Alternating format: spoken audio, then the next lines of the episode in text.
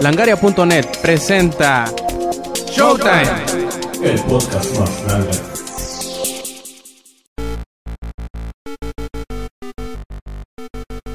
Hola y bienvenidos a la edición número 87 de Showtime Podcast. Este quien escuchan es Roberto Sainz o Rob Sainz en Twitter.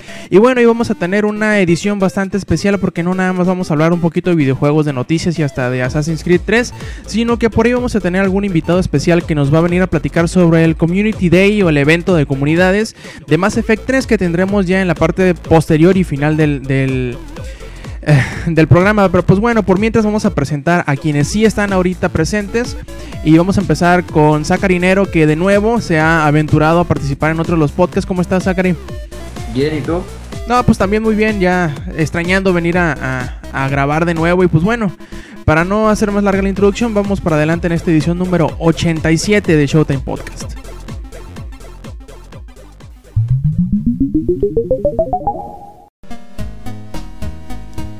Y bien, empecemos, como ya es costumbre, con el que hemos estado jugando. Y bueno, Zach, dinos qué has estado jugando estos últimos días. Hace rato me aventé un bonito reto de que exactamente a las 12 jugué un juego online que se llama The House 2, que pues no es la gran cosa, sino nada más un juego online, pero sí está muy bueno. Me sacó dos sustos grandes y para es para un juego para acabarlo como en unas máximo dos horas. Sí está muy padre. Ahora, ¿y de, ¿y de qué trata ese?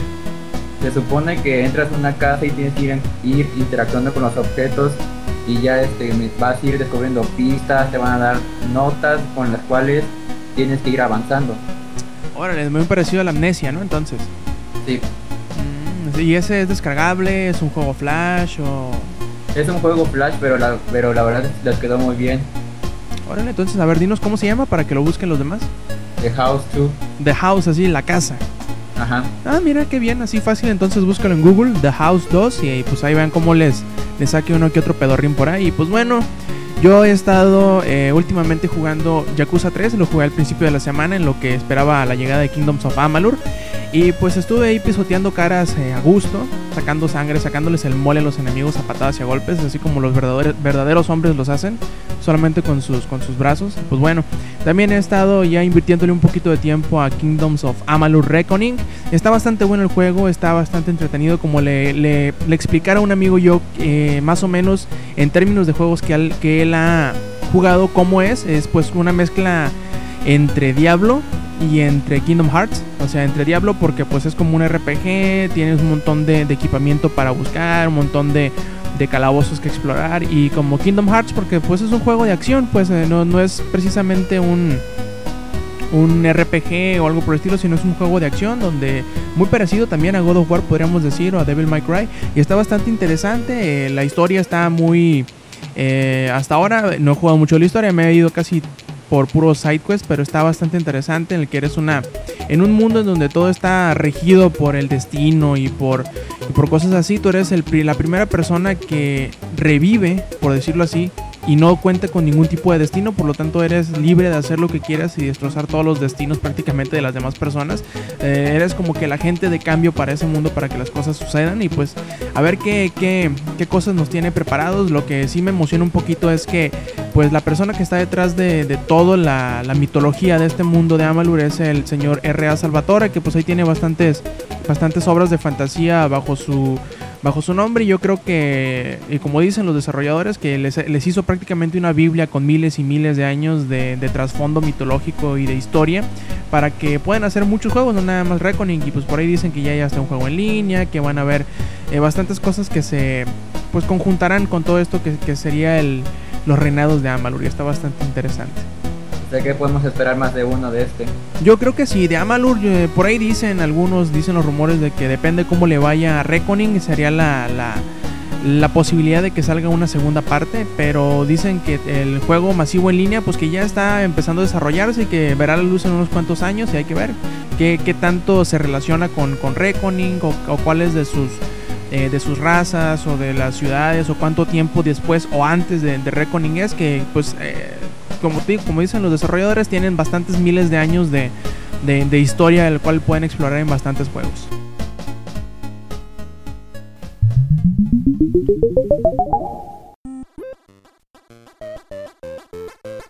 Y bueno, vamos empezando fuerte con el resumen de noticias. La primera es una nota que acaba de salir el día de hoy o la noche de anoche, por decirlo de alguna forma, en donde dicen por ahí los rumores en que Valve siempre sí va a sacar su propia consola y que se llamará el Steam Box.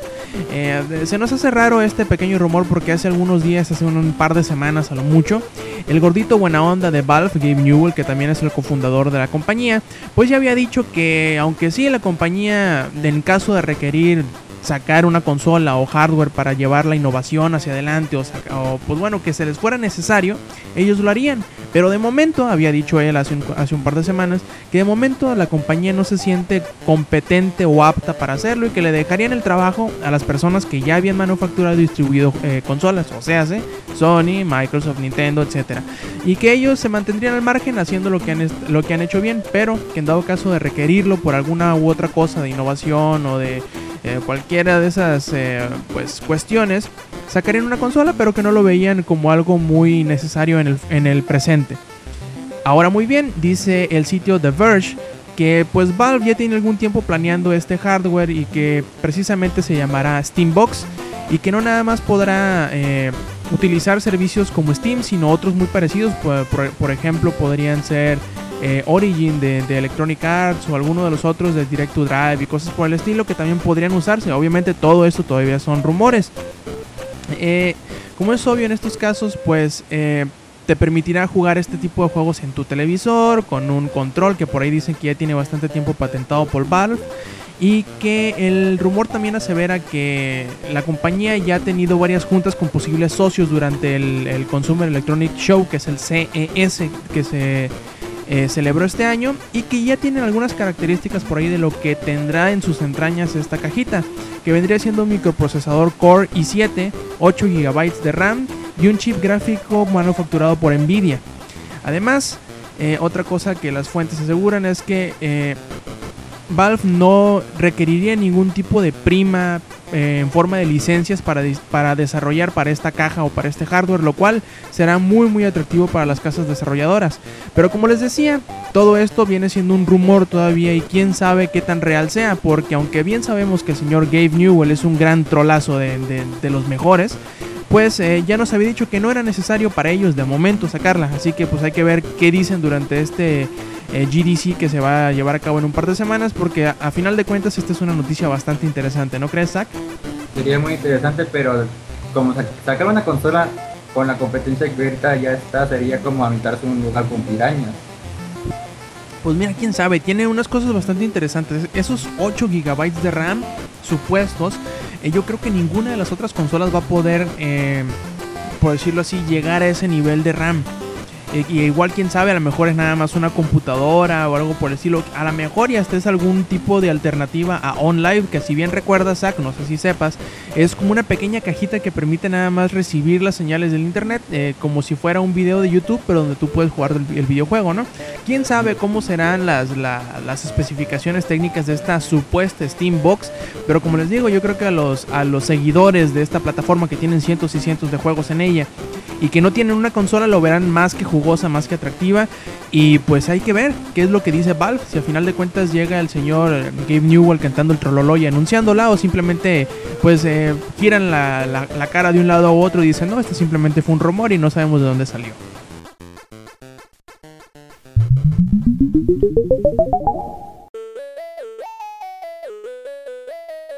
Este mes, además de que va a salir Mass Effect, también habrá muchísimos lanzamientos acerca de Silent Hill como lo son el HD Collection, el Downpour y el Book of Memories. Ha habido ciertos problemas de confusión con respecto a las fechas ya que como el HD Collection iba a chocarla con la fecha de lanzamiento de Mass Effect, decidieron cambiarlo porque estamos de acuerdo que Mass Effect es un juego que la verdad está causando mucha impresión y que se ve bastante bien, además del trailer de lanzamiento que está muy padre lleva, se lleva mucho la impresión de, todos los videojugadores, pero Konami decidió lanzar bien ya las fechas y decidió que el Silent Hill Downpour va a salir el 13 de marzo, el Silent Hill HD Collection va a salir el 20 de marzo el Silent Hill Book of Memories va a salir el 27 de marzo. Si todo queda bien, esperemos que ya no se cambien esas fechas y ya puedan apartar su Silent Hill de cada uno. Sí, y yo creo que fue un movimiento bastante inteligente eso de, cambiar la fecha de salida del HD Collection, que creo que era el que, el que iba a pegar junto con Konami, digo, junto con Mass Effect 3, porque si no les iba a suceder muy parecido a lo que le pasó a la colección HD de Metal Gear, que aunque sí fue muy llamada y toda la cosa, pues llegó el mismo día que Modern Warfare 3, y quieras o no, mucha gente decidió gastar el dinero en, Modern Warfare en vez de la colección HD de Metal Gear Solid.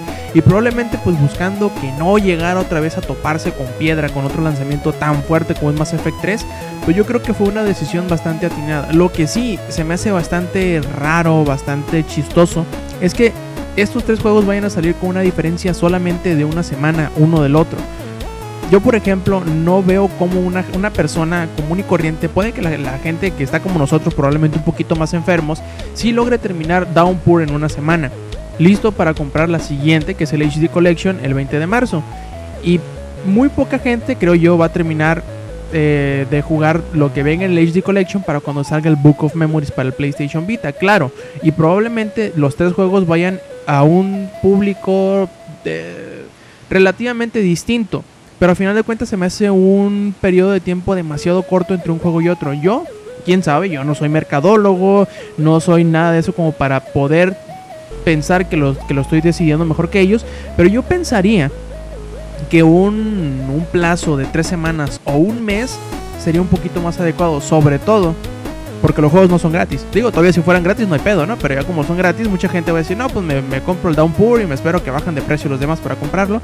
O me compro el HD Collection y me espero que bajen de precio los demás para comprarlo. Igual, no sé cómo lo pienses tú, vas a comprarte los tres, vas a comprar uno nada más.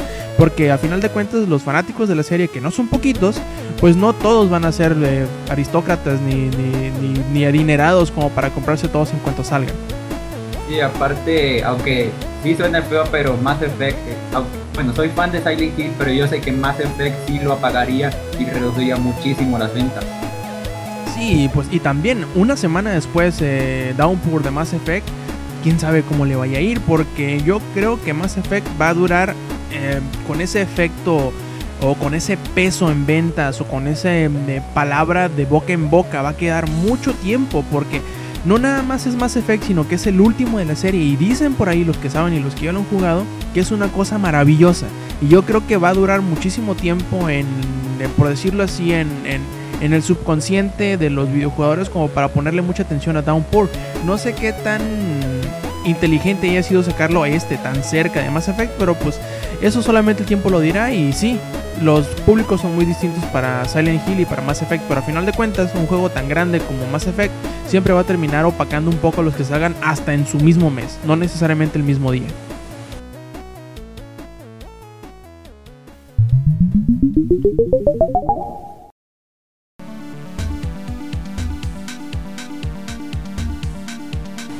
A ver, Zach, ¿jugaste Doom 3? Sí.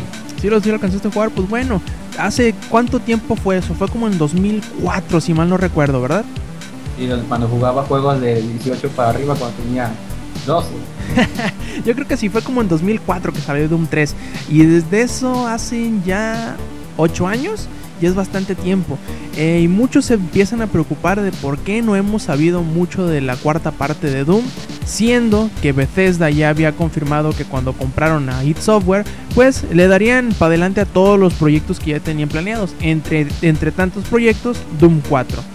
Y ahora es la segunda vez dentro de pocos meses que Bethesda ha necesitado salir a, a, a calmar al público y decirles que el juego no ha sido cancelado. Porque pues bueno, cuando recién salió Rage hace unos cuantos meses en octubre, si mal no recuerdo, pues eh, no se recibió de la mejor manera posible y, muy probablemente no fue lo que esperaba Bethesda, que es el, el publisher de, de, de, y de todo lo que haga id Software, pues no, no fue lo que, lo que ellos esperaban, ¿no? Muchos decían que no, que pues porque vendió tan poquito, porque la gente no lo está recibiendo de la manera concreta, de, de la manera concretamente que ellos esperaban, pues iban a cancelar los juegos eh, siguientes o mantenerlos así como que en pausa. Eh, entre ellos, Doom 4.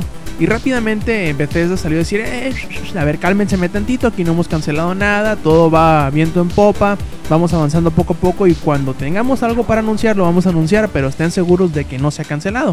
Ahora bien, hace unos cuantos días un sitio que se llama All Games Beta pues sacó un puñado de imágenes tanto conceptuales como ya en 3D que ellos afirmaban que pertenecían al juego ahora cancelado de Doom 4.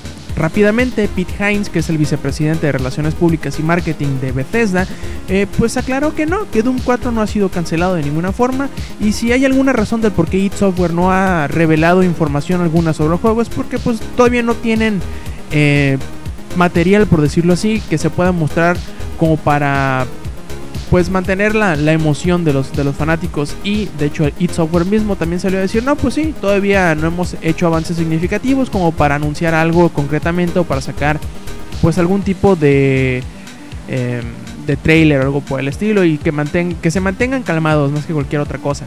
A mí se me hace chistoso el, que hayan dos rumores así de fuertes que hayan requerido la, intervención de Bethesda para decir que no ha pasado nada. Claro, esto para, para calmar los ánimos de los fanáticos, que muy probablemente sean bastantes, viendo que esta franquicia tiene muchos, muchos años en el mercado. Y aparte que ya lleva mucho tiempo con el proyecto, puede ser una buena señal porque significaría que el juego va a estar demasiado bueno. Eh, sí, y que, y que han tenido todo el tiempo para, para hacerlo. Eh, y es lo mejor, que han, que han estado tranquilos, eh, que se han tomado su tiempo para hacerlo, como sucedió con Rage, que probablemente no haya sido el mejor juego de la historia, pero sin duda alguna es un juego con la estampa de id Software. O sea, hace juegos con mucha acción, con enemigos gigantescos, con armas divertidas, y que se juega como ningún otro. Es un juego que, que, que como tal, como un videojuego, no se le puede pedir mucho. Probablemente haya tenido algunos problemas técnicos y algunos problemas en cuanto a la historia, pero aparte de eso, el juego en sí, el núcleo del videojuego, las mecánicas, son bastante, bastante sólidas. Y si podemos extrapolar eso hacia lo que podría venir siendo Doom 4, pues yo creo que nos, va, nos espera un juego divertido y probablemente que nos va a sacar más de un susto y aparte que se va a ver bastante bien. Que salga para esta generación de consolas, quién sabe. Pero estamos acostumbrados a que id Software siempre saque eh, maravillas tecnológicas eh, cada que hay un juego nuevo y no podemos dudar ni poquito que va a ser lo mismo con Doom 4 y por lo tanto y por lo mismo pues están tomando su tiempo. Sí, esperemos que les quede muy bien ya que en Doom 3 tenía unos monstruos muy padres y la armas estaba muy genial. Sí, sí, estaba bastante entretenido, la verdad. A mí sí me, sacó bastantes, bastantes sustos. Además de que sí eh, le sufrió mi, mi, computadora en aquel entonces para, para poder levantar el juego. De hecho, y si mal no recuerdo, hace unos cuantos meses salió un, un nuevo pack de, de, texturas para Doom 3 que si se lo aplicas, fácilmente puede competir con cualquiera de los juegos mejores que se ven mejor en esta, pues en la actualidad en lo cual pues habla maravillas del motor gráfico que, que, utilizó id Software y con el nuevo, que también es bastante bueno y aunque probablemente estuvo em, de cierta manera mal optimizado para las consolas, pues se le ve mucho futuro.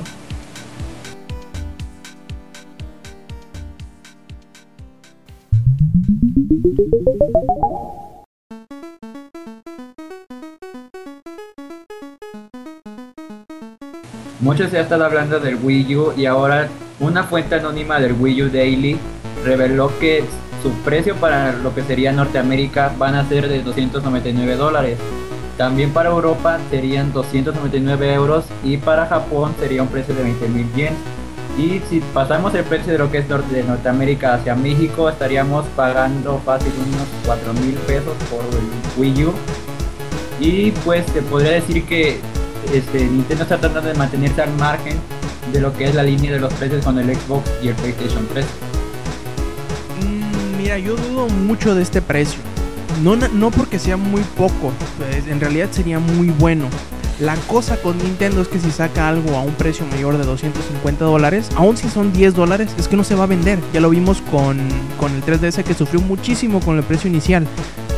Ahora bien, yo dudo mucho que vayan a ser solamente 300 dólares por la consola. Te lo creo si me dices que los 300 dólares son o para la consola o para el control. Pero las dos cosas juntas yo dudo muchísimo que vayan a costar 300 dólares únicamente. Eh, eh, primero, porque a Nintendo le gusta sacar dinero de lo que vende y no creo que a 300 dólares le vaya a sacar ningún centavo de lo, de lo que le cuesta manufacturarlo. Em, que se diera este precio estaría muy bien. Pero lo dudo, sobre todo por otros rumores por ahí que andan, que andan rondando que dicen, dicen algunos que la versión final del Wii U tendrá hasta 1 o hasta 2 GB de RAM. Lo cual a 299 dólares dudo muchísimo que sea una realidad factible para Nintendo. Sobre todo si quieren ganarle dinero. Y aparte, viendo cómo es el control, no creo que este, vaya a costar nada más 300 dólares, porque el control se ve muy bien con la pantalla que trae. Tiene bastantes cosas interesantes, te digo yo, pero yo dudaría bastante si ese precio es el completo. Por ahí puede llegar alguna corrección o algo por el estilo que diga, no, no, no, los 300 nomás es por la pura consola. O nada más es por el puro control.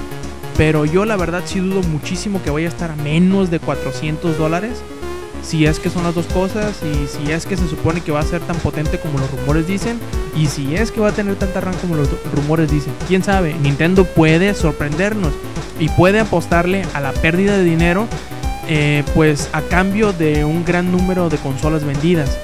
Pero como Nintendo nos ha demostrado últimamente, yo creo que eso no es muy probable porque le sufrió muchísimo a la baja de precio del, Wii, del 3DS. Aunque también si ellos aprendieron de este lanzamiento tan, digamos, tan a tropezones que tuvieron con el 3DS, muy probablemente sí vayan a tener que costearse este, esta pérdida, ¿no? Para que no les, eh, no les vuelvan a sonar las campanas del apocalipsis en la cabeza.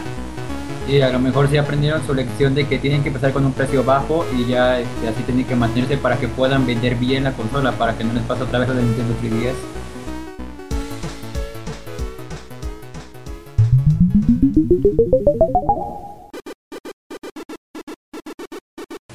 Mira qué chistoso, hablando de ventas, hablando de ventas, pues ya llegaron los primeros números de ventas del PlayStation Vita. Tú sabes que también a esta, a esta consola ya les estaban, ya le estaban pues poniendo las golondrinas, que estaba muerto antes de llegar y que no sé qué, que no sé cuánto. Y según Sony ha habido pues una recepción bastante de decente a buena, o podríamos decir de buena a muy buena, eh, en los primeros días de ventas del PlayStation Vita. Eh, según Sony, entre los territorios japoneses e internacionales, eh, para el día 22 de febrero las ventas alcanzaron el 1.2 millones de consolas, siendo un promedio 600 mil consolas, o sea la mitad, en Estados Unidos, Canadá, eh, Europa y Australia. Y las Américas, obviamente. Y los otros 600 mil, o bueno, poquito menos, 578 mil, son para Japón. Lo cual es bastante, pues, digamos, es un reflejo bastante coherente de la del, del catálogo de videojuegos de estreno que tenía la consola, que sí, como muchos decían, estaba muchísimo más enfocado para los territorios americanos que para su mismo país natal en Japón, lo cual probablemente les dé muchos dividendos dado que el mercado estadounidense es el que más le sufrió para vender, por ejemplo, al PSP en comparación del japonés. Aunque bien, también por ahí ya en una semana más, el 9 de, marzo, se dice que se van a anunciar nuevos juegos, que esperemos que por ahí haya un Monster Hunter, que es lo que le hace falta, seamos sinceros, para vender en Japón. esperemos que con la nueva línea de juegos que van a anunciar, que aparte va a ser online la, presentación, esperemos que sean buenos juegos y con eso van a estar más todavía las ventas. Sí, yo creo que en Japón eh, lo único que ocupan hacer es eh, eh, acción por acción es que salga Kashirai y que diga, señores, buenas tardes. Les venimos a anunciar que va a haber un Monster Hunter eh, Portable 3G para el Vita y que también el Monster Hunter 4 va a salir al Vita. Gracias. Eso es todo lo que ocupan decir para que en Japón no se pueda encontrar un solo Vita en las tiendas. Eso te lo puedo, pero súper asegurar. Eh, en cuanto a más títulos acá norteamericanos, pues podrían ser más first person shooter, quién sabe por ahí el Call of Duty que tanto se está diciendo que va a salir para octubre. O pues quién sabe, otros juegos. Eh, lo que sí le ayudaría mucho aquí en América, sobre todo con toda esta revolución de los juegos móviles y que no sé qué tanto, es que anuncien muchísimos juegos casuales que cuesten de 1 a 5 dólares. Eso le ayudaría mucho a las ventas aquí en América, sobre todo porque pues es donde más le duele la comparativa de no, pues es que yo ya tengo mi iPhone y que los juegos cuestan un dólar y que no sé qué tanto. Si, si le atacan ese mercado con una con un hardware tan atractivo como es el Vita, yo creo que eh, terminaría siendo muchísimo más beneficioso que sacar muchos juegos caros.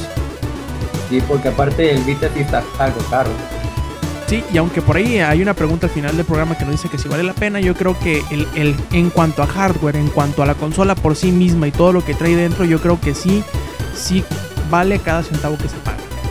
Eso sí, pero con los nuevos juegos que van a anunciar esperemos que aumente las ventas.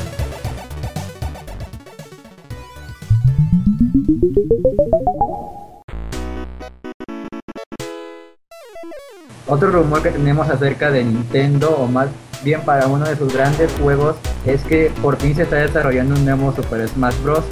Ya que Masahiro Sakurai ya terminó el trabajo con lo que fue Kid Icarus Pricing para Nintendo 3DS y declaró actualmente que, se, que está empezando a trabajar en lo que es el nuevo Super Smash Bros. Lo que será para el Nintendo Wii U y para el Nintendo 3DS. A los números que han lanzado buenas ventas el 3DS, hizo que Sakurai pusiera más atención en el desarrollo para este juego. Lo único que sí me tengo muchísimas dudas es cómo harán que este, la potencia del Wii U es en el Nintendo 3DS, ya que va a ser el mismo juego, pero para el 3DS. ¿Tú qué opinas, Rob? Pues eh, la verdad no sé mucho qué pensar porque a final de cuentas ya ves que, lo anunciaron acá muy, muy pomposamente durante el E3 del año pasado. Sí, sí, sí, habrá un Super Smash Bros. para Wii U y para 3DS y que no sé qué, no sé cuánto. Y, al día siguiente, o creo que el mismo día, Sakurai dijo, ah cabrón, ¿a poco sí estamos trabajando en eso? Dice, porque él se encontraba con las manos muy ocupadas con Uprising.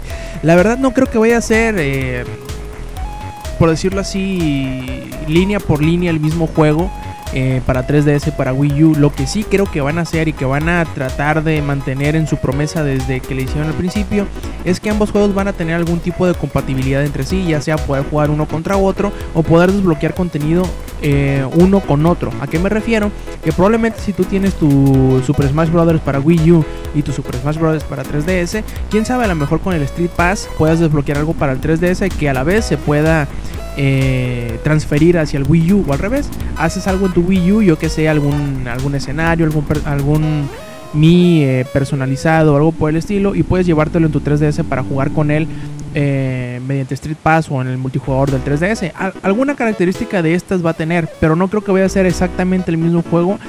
como dicen por ahí, bit por bit, no creo que vaya a ser el mismo, pero sí va a ser algo que se pueda conjugar uno con el otro, porque si bien eh, pueden hacer un juego bastante vistoso en el 3DS. No creo que Nintendo o los fanáticos se vayan a quedar eh, a gusto con que sea el mismo juego para el Wii U. Van a querer que sea algo, algo más. Pero quién sabe, Nintendo tiene muchas, muchas cartas bajo la manga y nos podría sorprender eh, con algo que se acabe la, la, pila del 3DS en media hora, ¿no? Sí, porque aparte Super Smash Bros. lo lanzan y se vende como pan caliente. Así es.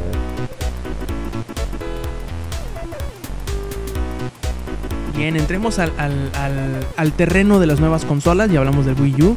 Y ahora hablemos del Xbox 720, que por ahí en unas semanas anteriores habíamos escuchado el rumor de que Microsoft ya había decidido cuál sería el nombre eh, código que se utilizaría para su Xbox 720, que no, que no va a ser Xbox 720 el nombre código, sino que será muy parecido a como sucedió con el Project Natal hace algunos eh, años. Esta nueva consola llevará el nombre código, dicen los rumores, de Durango. Eh, ahora bien, ya sabiendo esto, les voy a leer o les voy a describir un poquito lo que hizo eh, Sean Tracy, que es diseñador técnico en Crytek, en donde él dice que, que estaba atendiendo un simposio de Durango en Londres. Dime, dime tú, Zach, ¿qué, qué conclusión sacarías tú de, este tweet? Que el señor eh, Sean Tracy había ido a una exposición, yo que sé, de, sociedades o de cultura eh, del Estado mexicano allá en Londres, de que haya ido a ver la camioneta que se llama Durango o que haya sido algo referente a la nueva consola de Microsoft. Yo digo que algo con la nueva consola, porque no se escucha muy normal que alguien diga Durango, así. Sí, y menos un estudio alemán que va a atender un simposio en Londres. O sea que lo, único que nos puede caber como suposición o como conclusión hacia este comentario del señor Sean Tracy es que pues ya por ahí Microsoft está teniendo algún tipo de, de conferencias, algún tipo de reuniones con los desarrolladores para presentar algo probablemente en el E3. Quién sabe, algunos videos de concepto, probablemente alguno que otro demo técnico por ahí. O pues podemos ir tan lejos como a sugerir de que van a presentar algún tipo de juego de cómo se verá el próximo Xbox. y probablemente hasta anuncien algo más fuerte durante su conferencia de E3, ¿no crees? Sería interesante poder ver, aunque sea un tipo de modelo o algún rumor de un, de un nuevo control. Sí, pues a ver qué. Yo creo que muy probablemente junto con este nuevo Xbox va a llegar un nuevo Kinect que probablemente sí sea más poderoso, más eh, preciso y que se puedan hacer más cosas que simplemente bailar. Y esperemos que sí sea porque la verdad la premisa del, del, Kinect es bastante eh, interesante. Ahora solamente falta encontrar desarrolladores que tengan ideas eh, entre comillas, ¿no? Revolucionarias que nos hagan cambiar la forma de pensar hacia los controles y que nos digan, sí, pues esa camarita mágica de Microsoft es el futuro. Sí, porque el Kinect le está yendo muy bien en ventas con lo que, con lo que es a los, a los videojuegos de, de baile. Así es.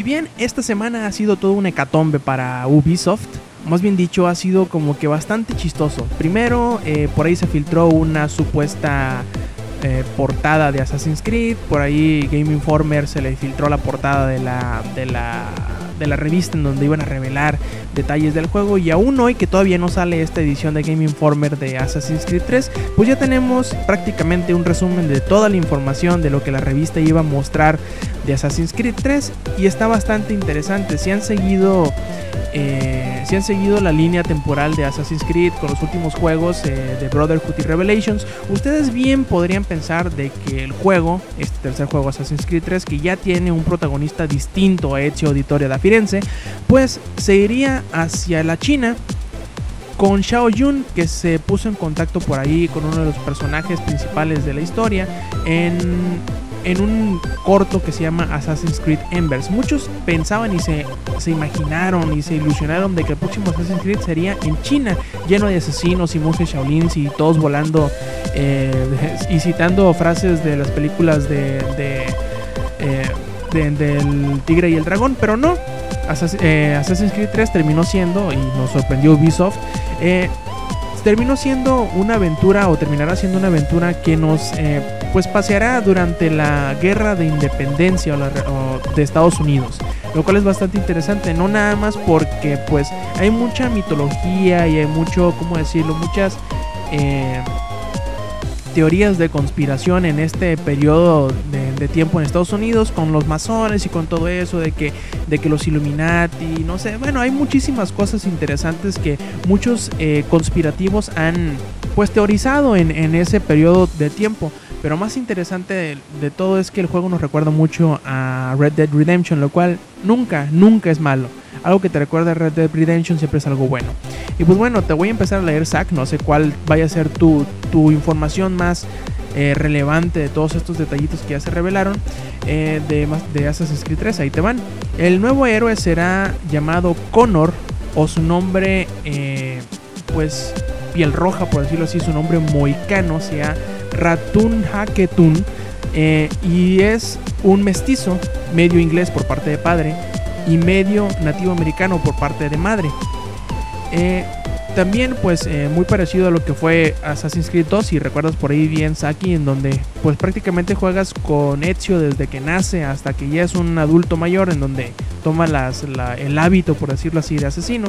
Pues también experimentarás la infancia de Connor en las fronteras de las Américas y cómo fue criado por los moicanos eventualmente habrá un encuentro contra los colonos que ellos se quemarán la villa de Connor y terminarán pues eh, siendo como el catalizador que empujará a Connor a pues enfrentar la tiranía y la injusticia de los de los colonos y de los ingleses. Eh, habrá muchas cosas interesantes como por ejemplo que podrás trepar ahora hasta árboles y montañas. Habrá un nuevo sistema de animación facial y sobre todo que todo el el motor gráfico que conocemos como Anvil eh, será mejorado y será totalmente nuevo, tanto así que permitirá mostrar en pantalla batallas de, cientos y cientos de personajes, eh, lo cual es bastante interesante.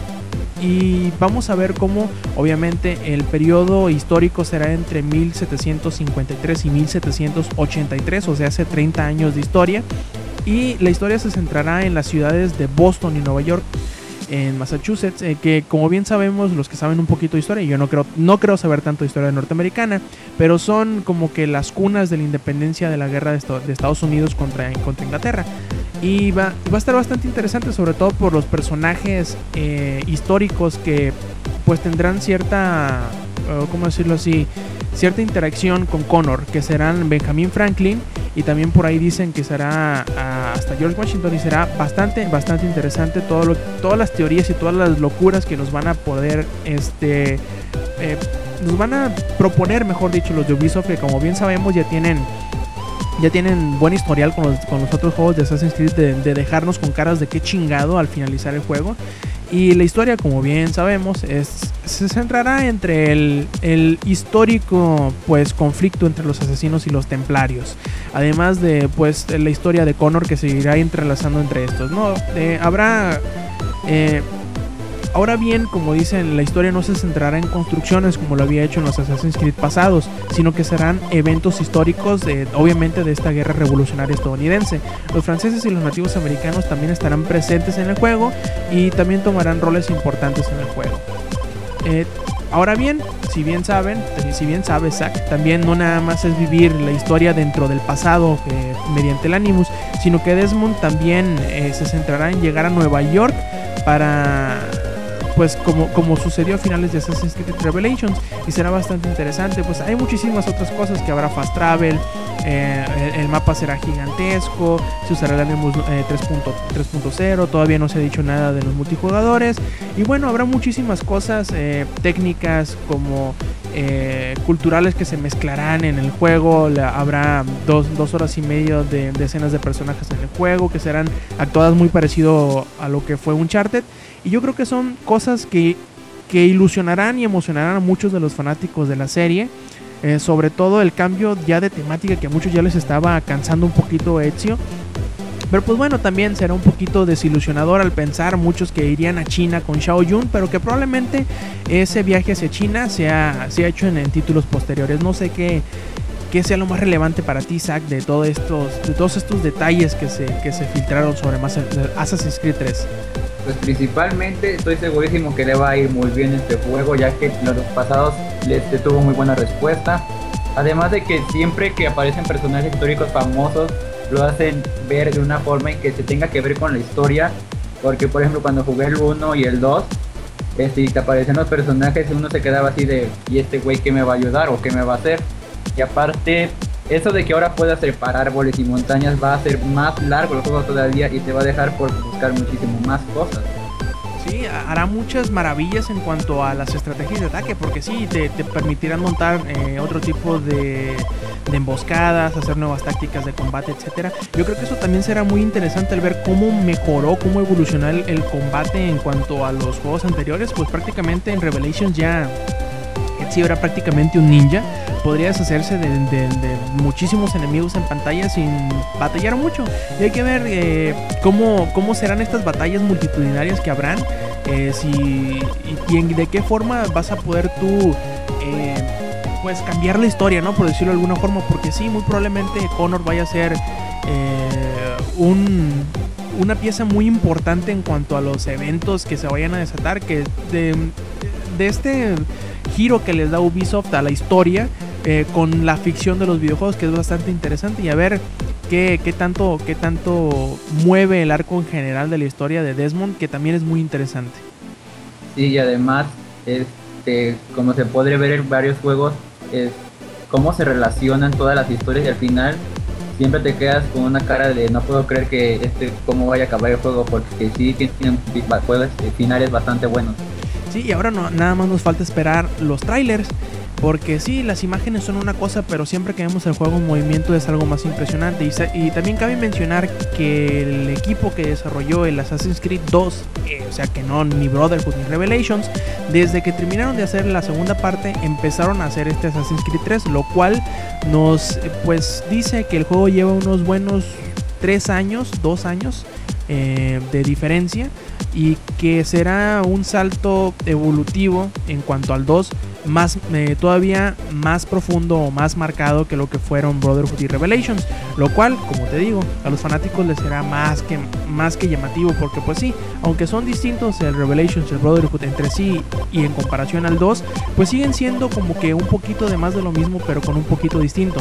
Y probablemente este pequeño giro que, que tenga el Assassin's Creed 3 con los nuevos lugares, los nuevos personajes de la nueva época, vaya a ser algo que no nada más llame la atención de los seguidores, sino también de los aficionados a la historia norteamericana y pues a ese periodo de tiempo no revolucionario de, de, de indios y cosas así que va a ser bastante interesante. Y Ubisoft sabe viendo en qué parte pegarle a la sociedad para que puedan comprar el juego. Sí, y muy probablemente también la hagan como para ganar muchos eh, premios, porque queriéndolo o no, este tipo de juegos que involucra de alguna forma u otra a Estados Unidos de una manera personal, como es la historia de su independencia, su guerra de independencia, pues va a llamar más la atención de los, de los que tengan muy arraigado ese sentido de patriotismo que como sabemos en Estados Unidos es muy fuerte.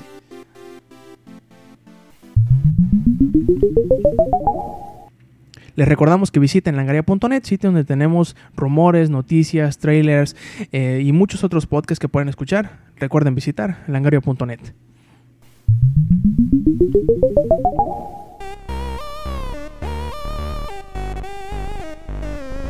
Y bien, llegamos ya por fin a la última sección de contenido de, este Showtime Podcast número 87, en donde tenemos a invitados, o más bien dicho, tenemos a un invitado especial que es parte de los escuchas de Showtime y que nos dijo, oye güey, pues bueno, yo voy a ir al evento de Mass Effect, ¿qué te parece si parezco en el, en el podcast? Y yo dije, pues sí, está bien, ven para acá y pues bueno, nuestro camarada Dimu, bueno, no sé cómo quieras que te digan, como tienes un nombre bastante raro, un nickname bastante raro, yo siempre te digo Dimu y me vale cambiar. Pues me puedes llamar Carlos porque sí está bastante largo. Ah, bueno, pues Carlos entonces. Eh, Carlos, eh, él estuvo presente, acaba de salir prácticamente de, del evento de comunidad de Mass Effect 3, como ya les habíamos dicho, y pues vamos a platicarles un poquito de ello, un poquito del juego, un poquito del evento, un poquito de todo. Y pues bueno, dinos, Dimu, dinos, Carlos, perdón, eh, ¿cómo estuvo el evento? ¿Qué te pareció? ¿Hubo mucha gente? ¿Hubo poca gente? ¿Cómo te condujeron durante el juego? ¿Qué te pareció sobre todo el juego? Que creo que es lo más importante, pero pues empezamos por lo menos importante primero, que es el evento tal cual. Eh, pues mira, este, a mí me citaron de a las 11 de la mañana. Eh, ya había unos cuantos este, personas formadas ahí. Este, realmente no era no era mucha gente la que la que estaba formada y pues ya nos fueron pasando como eso de la pues sí a las 11 eh, nos, nos, regalaron una botellita de, de, agua y este y unas unas papitas y este pues ya entrabas y estaban las estaciones de 360 de esas de que dicen arriba Xbox la pantalla y este la consola así como encapsulada en, en, en plástico. ¿No se y pues, quemaban? mm, pues no tengo ni idea, de hecho supongo que han de tener un, un cooler por ahí así porque sí se ven muy sofoc bueno, muy sofocado ahí la consola. Pues da igual, este y pues ya como fui de los pues no de los primeros, pero pues sí este llegué más o menos temprano, pues este pues llegué a alcanzar este una consola y pues ya me puse a jugar pero realmente en sí lo que lo que estaba jugando era exactamente la campaña pero días antes ya me había bajado el, el demo entonces era exactamente lo mismo el video introductorio donde vemos al niño este usando una navecita bueno jugando con, con una navecita este no sea de, del escuadrón o de, de parte del juego de ahí este, y pues exactamente lo mismo, lo que vi es que a muchos les molestaba el video introductorio, pero no había forma de quitarlo. Entonces, este, pues era bastante molesto. Muchos ahí mejor se iban y este se ponían a, a probar otros que pues ya estaban avanzados en la campaña. Pero en sí era exactamente eh, lo mismo que el demo que, que nos bajamos hace unos días. ¿Es las mismas misiones? ¿Las mismas dos misiones? Eh, sí, ves que empiezas, este, bueno, primero escoges este si eres hombre o mujer y el tipo de, de juego, que si es el juego de rol o el juego de acción. Y este y el, otro modo que no me acuerdo realmente. Este, escogí a Femspart y pues ibas a eh, creo era el comandante de ahí, no, no recuerdo cómo se llamaba ni nada. Pero ves que lo tienes que seguir. Así es. Este y realmente eso era lo que era la campaña, pero creo que sí era el juego, no exactamente no, no era el demo, sino el juego completo, pero en sí era lo mismo que el demo. Ah, órale, ¿y qué, les permitían jugar aparte de esa primera misión? Que ya es pues, cuando llegas con el. Cuando por fin llega el Normandy, te recogen y que se quedan los demás ahí en tierra, eh, pues intentando repeler lo más que se pueda a los Reapers. Y que finalmente, pues Shepard se va a, juntar a toda la muchachada que ya había ayudado y pues para volver a la tierra, ¿no? Y, y pelear contra los Reapers, ¿no? Eran las mismas dos misiones, porque eran dos misiones en el demo, era esa y luego otra donde tenías que, eh, que defender a una de las mujeres Krogan de las pocas mujeres Krogan que hay y, de, dejarla, por decirlo así, a, merced de, de Rex. Pero son las únicas dos misiones también que les permitieron jugar ahí o había algo nuevo, algo que no, que no estuviera en el demo precisamente. Fíjate que, pues, te- o sea, como te comento que yo siento que sí era el, juego completo porque no decía así Mass Effect 3 demo o algo así. Entonces era pues la versión completa. Y en sí mucha gente no llegó creo más allá de las dos misiones por lo mismo de que el juego este pues no te dejaba pasar muchas escenas y eso. Entonces este mucha gente no llegó muy lejos. Entonces lo que pude ver más que nada fue los primeros dos aparte como habían como 100 personas. Bueno al principio eran pues, como unas 50 ya empezó a llegar más gente y más gente y yo calculo que eran como unas 100 personas y habían nada más como una aproximadamente 30 o 35 estaciones de, de Xbox entonces cada 15 minutos se iban rolando las, las personas o sea la gente de EA no, no te dejaba estar más ahí de 15 20 minutos para que la demás gente tuviera oportunidad de probar eh, Mass Effect Y, aparte que hubo regalos, hubo algún, algún tipo de dinámica, algún tipo de conferencia, algo aparte de las de las meras eh, estaciones de juego. Eh, pues sí, cuando te, te registraban, pero realmente, ahorita que me acuerdo, eh, te daban, te enviaban los boletos por correo para que los imprimieras y que llevaras tu, tu IFE, bueno, tu credencial de lector y realmente no, no hubo un control sobre eso. Yo creo que si iba cualquier gente, yo creo que podría entrar sin problemas, sin haber sido invitado.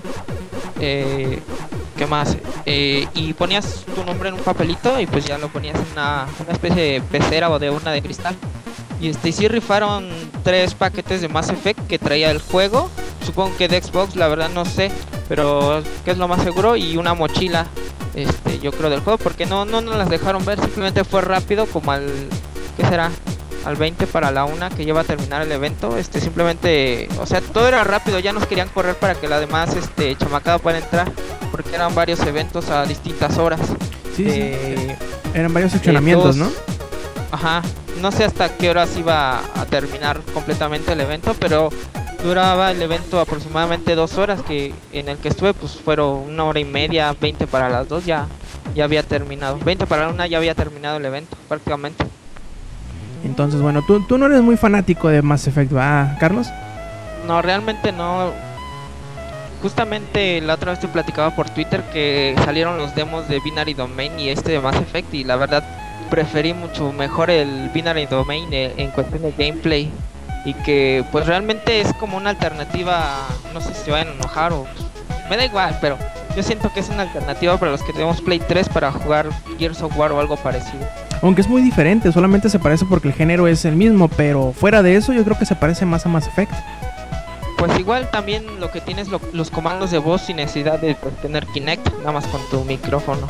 Ay, de hecho me hubiera gustado que hubieran tenido por lo menos cinco estaciones o por ahí así que tuvieran Kinect para probar el, el- Los comandos de voz, ¿verdad? los, los comandos de voz, pero también lo que no te permitía eso mucho o hubiera arruinado es que eh, te ponían como una especie de proyección, como de cuatro trailers, los repetían a, a- a cada rato y el volumen era bastante fuerte. Entonces yo creo no hubiera permitido eh, que pudiéramos jugar el, el Mass Effect este, pues satisfactoriamente. Pero muy bien, llegamos al momento de la verdad, Carlos. A ver, dinos, eh, en la escala de medición de Langaria, que si no te lo sabes te lo voy a decir ahorita, es, es horrible, malo, regular, bueno y excelente. ¿Qué calificación le pondrías tú a este evento?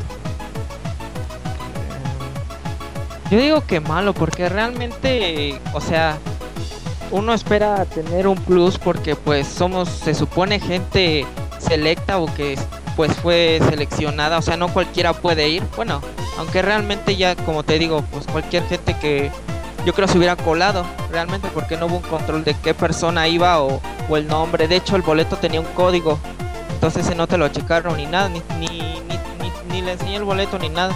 Entonces, este, pues es, es exactamente lo mismo. O sea, yo creo que no podías avanzar mucho de lo que ya tenías, este, que ha habido, lo que habías jugado en el demo en tu Xbox. O sea, realmente en cuestión de probar el juego y eso, pues ya lo probaste en tu casa, entonces no tenía caso ir. Yo creo lo, lo único que está bien ir es por, pues mucha gente eh, bueno, fueron tres personas las que ganaron los, los paquetes. Entonces yo creo por eso vale la pena, pues a ver si tienes suerte. O si pues, a ver si ganas este, uno de estos paquetes. Y ya hasta el, hasta el finalizar nos regalaron un póster, no sé de qué medida sean, creo un metro de largo, como por...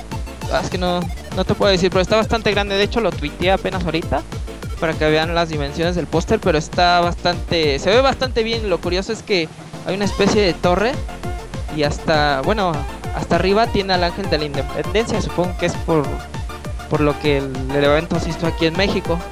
Entonces está bastante curioso este, que hayan puesto al Ángel de la Independencia, pero está, está bastante bien el póster, está bien hecho. Órale, pues qué mal que, que, a lo mejor y probablemente como suele suceder en estos eventos, pues se les haya ido de las manos la, la asistencia, porque sí, si era el juego completo, imagínate haber jugado, yo que sé, dos horas o cuál es tu hora y media del juego completo, hubiera dado, hubiera dado una mejor, eh, ¿cómo decirlo? Una mejor experiencia para quienes van de, la de realmente haber podido probar el juego completo más allá del demo que como tú dices pues todo el mundo ya lo pudo haber bajado y jugado y si no te dejan jugar más de 15 minutos pues iba a ser exactamente lo mismo no que ya jugaste hace 2-3 semanas. Eh, ojalá hubiera sido una mejor, eh, yo que sé, administración en cuanto a los tiempos, probablemente haberlo hecho durante varios días, haber hecho sesiones más largas, mayor, mejor contenido, no sé, hay muchos, hay muchos este, mecanismos por los cuales pudo haber mejorado, haber sido, al menos en tu apreciación, un mejor evento sobre todo, y que lo más importante era ir y jugar el juego, que te permitieran hacerlo hasta cierta forma a tus anchas y habiendo suficientes, por decirlo así, estaciones, 35 a mí se me hacen bastante bien. El problema fue que a lo mejor y no tuvieron un buen control en cuanto a las invitaciones, porque sí, yo estuve viendo ahí a varios, a varios sitios regalando pases de, de entrada para el evento y probablemente se les salió de las manos en cuanto a asistencia. Y pues eh, yo creo que el de los pocos que han hecho eventos de este tipo que la gente ha salido bastante contenta de él ha sido precisamente el de PlayStation Vita que, que reseñamos hace unas cuantas semanas en donde fue Lloyd y que quedó bastante satisfecho. Tanto así que creo que por ahí ya le robó a alguien su, su PlayStation Vita. Pero esperemos que vayan mejorando porque si a final de cuentas estas entre comillas fiestas, estas reuniones de comunidad son bastante efectivas en cuanto a la pues publicidad de boca en boca de los, de los fanáticos de, la franquicia y que son bastante saludables para la misma. Ahora simplemente hay que esperar a que las agencias de publicidad, quienes lo hagan, quienes lo planeen y quienes hagan todo este tipo de logística, pues vayan siendo eh, un poquito más prudentes o vayan mejorando con el paso del tiempo. Porque al final de cuentas yo creo que un evento que pudo haber tenido una por decirlo de alguna forma, pudo haber tenido una importancia bastante grande en cuanto a la mercadotecnia aquí en México de Mass Effect, pues a final de cuentas va a terminar siendo apabullado en cuanto a reseñas del evento mismo, pues en los sitios que ellos pudieron haber aprovechado como publicidad buena, gratis.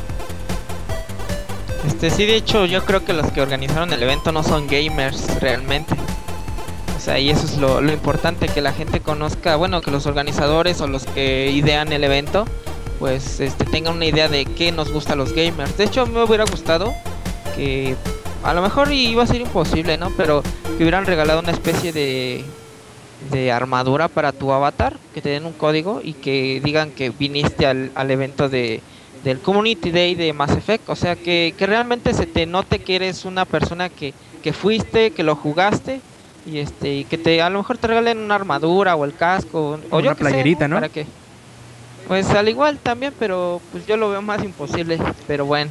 ¿No, estuvo ambientado de alguna forma el lugar donde jugaron? Este, pues de hecho sí había, varias mantas con, con Shepard, el comandante Shepard. Este, y pues sí estaban bastante bien. O sea, pero pero en sí no nada fuera de lo común.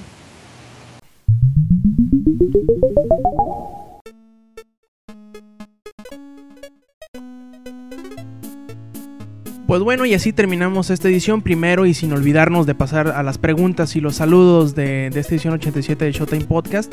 Y pues bueno, la primera es eh, pedir un saludo, dice nuestro amigo Yerko Cero, que la semana pasada ya no alcanzó a incluir su eh, su saludo y pues bueno, mandamos un gran saludo y un abrazo a Yerko. Y también eh, Vente Madreo nos hace dos preguntas. Eh, la primera dice que si vale la pena comprar un PlayStation Vita, eh, ya que a él dice se le están quemando las habas, pero siente que es mucho la lana la cual se tiene que invertir para este, este aparato. Desgraciadamente ninguno de los tres que estamos ahorita en el podcast, ni Isaac, ni Carlos, ni yo tenemos un PlayStation Vita, pero aún así me gustaría saber la opinión de, de, de Zach y de Carlos. Zach, si tú tuvieras ahorita los, digamos, 6 mil pesos que cuesta el paquete starter y te estuvieran quemando las manos por gastarlos, ¿lo harías con un PlayStation Vita? Y ya estaría ahorita, no tendría la copa prendida, estaría jugando. ¿Tú, Carlos? Eh, pues realmente sí, sí lo compraría. Yo también, siendo sincero, si tuviera el dinero, los 250 dólares para pedirlo de Estados Unidos o los 6 mil pesos ahorita que no supiera en dónde, a quién tirárselos en la cara, yo la verdad sí lo compraría. Pero si tienes dinero ahorita y sientes que no hay juegos que llamen tu atención para el PlayStation Vita, yo como siempre, como siempre les he, recomendado a, a, la hora que se lanza un nuevo hardware, es, espérate que salga algo que tú en realidad no puedas esperar por jugar. Y entonces, y probablemente ya haya hasta una versión más barata. Así que ven, tú sabes, si gastas tu dinero ahorita y si hay algo que eh, pues justifique tu gasto de momento, si no yo te digo que seas prudente, que esperes un poquito más probablemente hasta que baje de precio y te compres y ya tengas una librería bastante amplia a la cual poder eh, optar a la hora de videojugar, ¿no? Otra pregunta que nos hace Ben es si conocemos el juego de Devil's Third que está desarrollando Tomonobu Itagaki y que con los problemas que ha tenido THQ que si en realidad va a salir, yo creo que sí. De hecho THQ dijo que todos sus, juegos entre comillas grandes, como entre ellos Devil's Third, estarán todavía en desarrollo y están eh, con todo el apoyo detrás de THQ. Y de hecho por ahí Itagaki ya comentó que que el presupuesto que le habían dado a Balaya, a su nuevo estudio, era mayor a todos los demás juegos conjuntos que había hecho anteriormente. Eh, lo cual ya pues es bastante, bastante interesante el saber que tienen todo el apoyo eh, no solo económico sino también pues todo el apoyo de, de, de, THQ que no los dejará caer solamente porque tienen unos problemitas. Y pues por ahí eh, Darksiders también ya está por salir por lo cual pensamos que THQ puede recuperarse eh, si estos juegos grandes si estos juegos interesantes llegan a tener el impacto comercial que todos esperamos que tengan. Y por último nos pregunta nuestro amigo Jacobo de Hobbies y Zombies que si cuáles trofeos de platino tengo. Él ya sabe dice pero que me da la chance de presumirlos. Eh, pues bueno yo tengo los, los trofeos de platino de momento de Fallout 3 Fallout New Vegas, Skyrim, Skyrim así Skyrim. es, Skyrim, eh, Infamous 2, Borderlands eh, y Batman Arkham Asylum. Creo que son todos los que tengo. Probablemente se me haya escapado por ahí alguno, pero según yo esos son todos los platinos que tengo. A ver tú, Zach, ¿cuáles juegos tienes que ya hayas sacado los 1000 Gamer Points? ¿Cómo así? ¿En cuál llevas más? En el Castlevania. ¿En el Lords of Shadow? Voy a comentar. En el, no, en el Symphony of the Night, que está más difícil todavía. ¿Y tú? Nada más ahorita estoy por el 200.6% y ya. Órale. ¿Y tú, Carlos, cuál es el juego al que más eh, trofeos les has sacado? Eh, tengo el, el, Dead Space, el 1, el de Resident Evil 5 y el de Infamous. Nada más. ¿Platinos? Sí. Ah, nada mal. Yo del Infamous me queda como tres trofeos nada más. Que lo que tienes es al momento de encontrar los fragmentos, como son que 300 o algo así. Así es. El último sí es el más complicado y más si no tienes una guía que bueno, un mapa que te indique más o menos dónde está. Exacto, a mí me quedaron tres por sacar, me faltaron los stuns y creo que uno por ahí que es de matar 20 encima de las de las vías del tren. Creo que son los únicos que me faltaron para sacar el platino del primer Infamous. Y bueno, ya, ya para terminar, eh, les agradezco muchísimo a, a, Carlos, a Dimo y también a Zach que nos hayan acompañado en esta edición 87 de Showtime Podcast. Y pues bueno, Zach, dinos en dónde te podemos leer o cómo te podemos encontrar. En Twitter como guion bajo, guion bajo, guion bajo, saca dinero. ¿Y tú, Carlos? Eh, pues en Twitter, eh, arroba metalismo con doble L y doble M al final. Y pues bueno, les recordamos que entren a langaria.net, ahí tenemos eh, reseñas, noticias, rumores, trailers, galerías de imágenes, eh, bueno, muchísimas cosas, todo relacionado al mundo de los videojuegos y obviamente también tenemos podcasts como este Showtime Podcast que sale los sábados, como el Podcast Beta que sale los lunes y como Comics Army que ahorita está de vacaciones, pero que la cuarta temporada muy probablemente vaya a volver en su horario oficial, que son todos los miércoles. Y pues bueno, les agradecemos que nos hayan aguantado esta cerca de una hora de Showtime Podcast. Los esperamos la semana que entra y este que escuchen es Roberto Sainz. Recuerden, stay metal.